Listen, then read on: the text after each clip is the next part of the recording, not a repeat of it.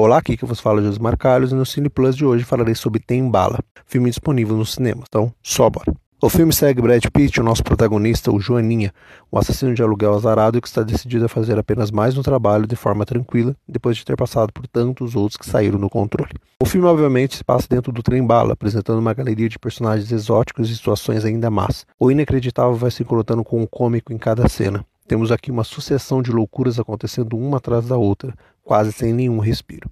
Como grande fã de Tarantino, foi impossível não associar o seu estilo aqui neste filme com os diálogos marcantes e aleatórios, com vários personagens surgindo do nada, com a narrativa não linear sendo contada, até com direito a flashbacks que ditam as surpresas ou apenas contam fatos da história. Além, é claro, da trilha sonora pontual e assertiva.